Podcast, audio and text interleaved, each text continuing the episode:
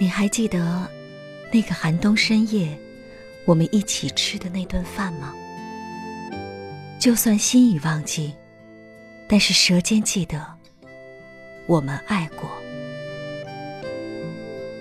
关注微信公众号“晚安好好听”，这里有热腾腾的汤，暖胃的酒，走心的故事，熨烫你被寒风吹凉的心。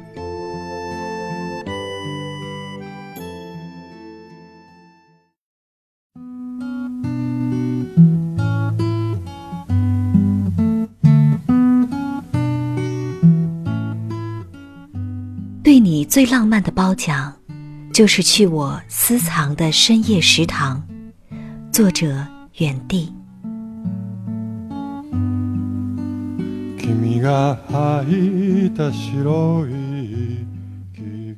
安静的房间里，暗涌上暖气，朦胧的窗外是浓重的雾霾。小雪节气前晚下了一场小雪。晴天的北风又把霾缓缓吹散，在雾霾最重的时候，我总是喜欢去一家藏得很深的日式居酒屋稍事歇息。它有着毫不起眼的招牌，隐匿在其他店铺炫目的外墙之下。但是，当向右推开一扇木门的时候，便进入了这个暗自庆幸没有被太多人发现的世界。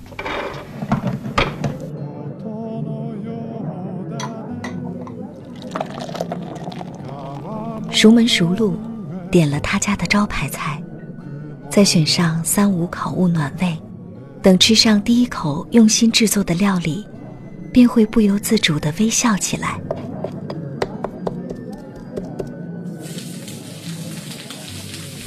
咬一口煎炸过后有加足料的鸡翅，尝一口牛油果与鸡蛋经过高温后的搭配。感受丰富的层次在味蕾上跳舞，一盘迅速端上来的烤串儿，每一根都滋滋的冒着油光。吃进嘴里的肉质紧实而满足，再点上一个凉菜，来一杯饮料，什么卡路里，什么高热量，什么难过烦闷，都随他去吧。这一刻，快活好似神仙。相信一定有人感到不解：独自吃饭，不是既无聊又寂寞吗？但是我却并不如此觉得。我们普通人与深夜食堂之间的故事，其实正是当你我踏入那方空间的时候所经历的周遭与心境。有一座深夜食堂存在。在你忙碌疲惫又勇敢冲锋的生活里，在你自己悄悄收藏的这个地方，即使是独自吃饭，也无惧他人的目光。这，难道不是孤身一人的时候最幸运又最安逸的事情吗？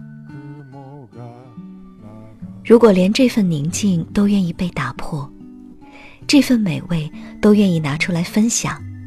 那么，一定是找到了一个不说话也不会觉得闷，在对方面前失态也不怕被嘲笑，吃饭的口味还能完美重合的人。大概，对一个人最浪漫的褒奖，应该就是，我想带你去我的深夜食堂。